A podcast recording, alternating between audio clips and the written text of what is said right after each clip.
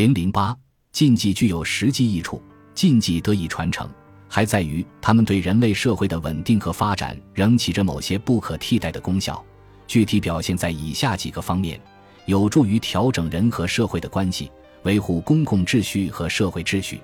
人是不能离开社会而存在的，因此，调整人和社会关系不仅关系到人类社会的发展，而且关系到社会的进步。人与社会的关系存在着共同性，这种共同性已随着社会的向前发展而日益扩大。为了保护人与社会的这种共同性、和谐性，推动社会向前发展，就需要有一定的秩序来制约每一个族群中人的行为，而禁忌则是维护这种秩序的有效手段。自古以来，我国各民族在这一方面就有许多禁忌，如达斡尔人既有人持马鞭、弓箭。刀枪等物进入室内，因为那样做一是不文明，二是不安全。他们还既从衣帽、被褥、腰带上跨过，认为那是一种对人不尊重、不礼貌的行为。邻家有病人而进门时，严禁随便进入，目的也是为了不打扰病人，不影响病人休息养病，使其早日康复。苗族人在公共生活中，既险恶环境中嬉戏打闹，在交通要道上。即堆放食物或坐卧，在安全上即用凶器指人；祭玩火烛，在社会秩序上祭到人家的猪、牛、羊、鸡、鸭、鹅以及瓜果、蔬菜；祭摘人家的铜、茶、谷米；在精神上，即辱骂别人的父母，即呼长者姓名，即辱孩名，即受跨入等等，有助于对各民族社会成员的良好的行为模式的塑造。每个民族的人们在进入社会之后，社会都要通过禁忌对他们的言行进行引导，灌输符合社会群体审美观念的行为准则。比如教化行为规范，也就是通过个体家庭及民族社会组织的各种禁忌训教引导族人该做什么，不该做什么，以达到他的行为符合社会要求及道德规范。例如，满族人过春节或在其他喜庆场合要说吉利话。既说丧气话、倒霉话，倒贴福字要说福到了；既说贴反了等等，目的就是使人的语言要迎合当时的吉祥气氛，达到喜庆的目的。禁忌的这种导向功能，还表现在它可以造就人的价值和行为取向。换言之，就是通过禁忌来评判人性的是非感、美丑感、荣辱感及伦理道德等，达到告诉人们怎样作为美，怎样作为丑。例如，满族人祭大摆子在弟媳面前赤膊光背，祭弟媳在大摆子面前脱换衣服、说脏话等等，目的即是为了规范家庭成员之间的伦理道德，使之不越轨、不乱伦。再如，蒙古族人祭往灶火中扔人的粪便，祭在灶火上烤脚，祭儿媳直呼公婆名字，祭待客时衣衫不整等等，目的也是通过禁忌。来规范人们的文明礼貌行为，还有，鄂温克人即随意抛洒奶类食物，目的也是教导族人不要暴殄天物，应注意节约，有助于科学知识和生活经验的传递。鄂伦春族人外出上山打猎生活做饭时，忌烧蹦火星的木柴，因为鄂伦春人打猎的大小兴安岭山高林密，林间杂草丛生，春秋季节草枯风大。在林间生活，极易引发山林大火，所以他们在山上狩猎生活时极为谨慎小心，以防失火引起火灾。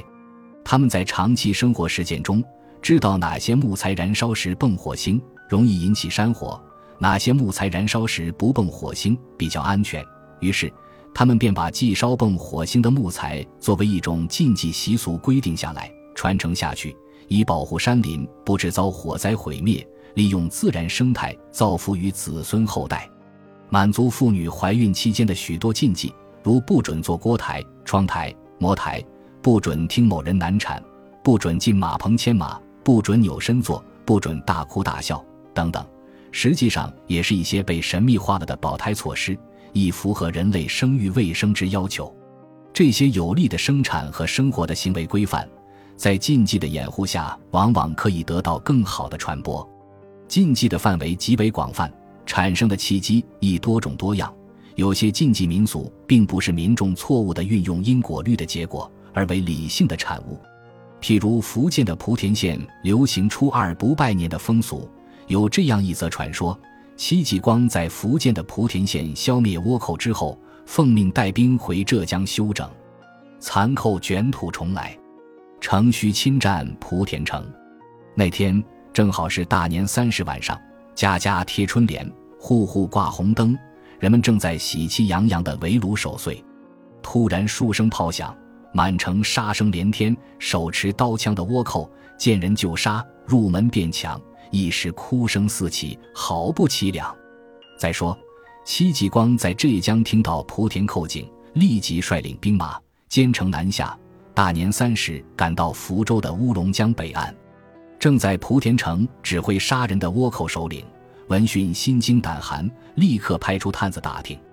那探子装作老百姓模样。来到乌龙江北岸，只见戚家军松松散散，人人无精打采。探子立即回浦禀报贼酋，贼酋以为戚家军长途跋涉，疲惫不堪，屈指一算，至少到初一傍晚才能到达莆田。于是命令众喽啰在除夕之夜放心抢劫，待初一早上撤离。贼兵个个喝得酩酊大醉，倒地便睡。哪知戚家军神出鬼没。兵从天降，戚家军获得全胜以后，莆田城里幸存的老百姓纷纷回家，眼见家破人亡，无不悲痛万分。为了表示对死难亲人的哀悼，大家便在大红的春联上头覆盖一截白纸，叫做白头春联。又因为是正月初二回家收埋亲人尸体，后人们就把这天定为探亡日。至今，人们仍然忌讳在初二互相拜年。由于三十晚上围炉不成，改为初四重新围炉。从此，莆田人把大年三十作为小年除夕，正月初四成为大年除夕。至今，莆田民间仍然沿袭这个风俗。此禁忌的产生和实施，是为了后人不致忘却当地发生的一起重大的历史事件。这与现代许多节日的形成如出一辙。历史的真实显然夯实了禁忌的虚妄，人们恪守禁忌，在很大程度上不是惧怕魔鬼的力量，而是因为有一段可歌可泣的历史，而这段历史是传说提供的。此传说与禁忌关系最为密切。倘若传说失传，不仅所反映的禁忌民俗得不到诠释，而且也不利禁忌民俗的传习。相反，即使莆田人意识到初二拜年于事于人无损，守禁于人无益，但由于故事代代相传，深入人心，保存了原初的意义和目的，民众为了某种情感、祝愿和纪念，仍然一如既往地恪守禁忌，期望以此来告慰英灵，使英灵得到安息。总而言之，禁忌能否得到传承？主要要看具体的禁忌事项本身是否迎合了人们现实生活的某一方面的要求。不少禁忌的道德约束，其有利于文明生活的功能显而易见。最明显的莫过于佛教、道教的五戒、八戒，有的民间宗教的十恶等，其核心内容都有戒偷、戒盗、戒淫等，是有助于良好社会风气的养成和社会秩序的安定的。在民间。有些起禁忌作用的俗谚，如“十滴汗一滴血，十滴血一滴精”，能教育人们忌过度的性生活；其他如禁忌孕妇型房事的俗语，家有产妇门口挂标志、寄生人串门等民俗，也有利于民众生活的文明与身体的健康。至于各行各业众多的禁忌规约所产生的言行约束力、心理控制力，既有效于行业生产的推进。也有助于同行业人的团结一致，如列民的忌打怀胎兽，蚕农因蚕怕风寒，忌闻香臭异味的特性而制定的养蚕房不许外人入内的规令等，是有利于保护野生动物和促进家庭养殖业发展的。这些利国利民的禁忌，科学的特质很鲜明。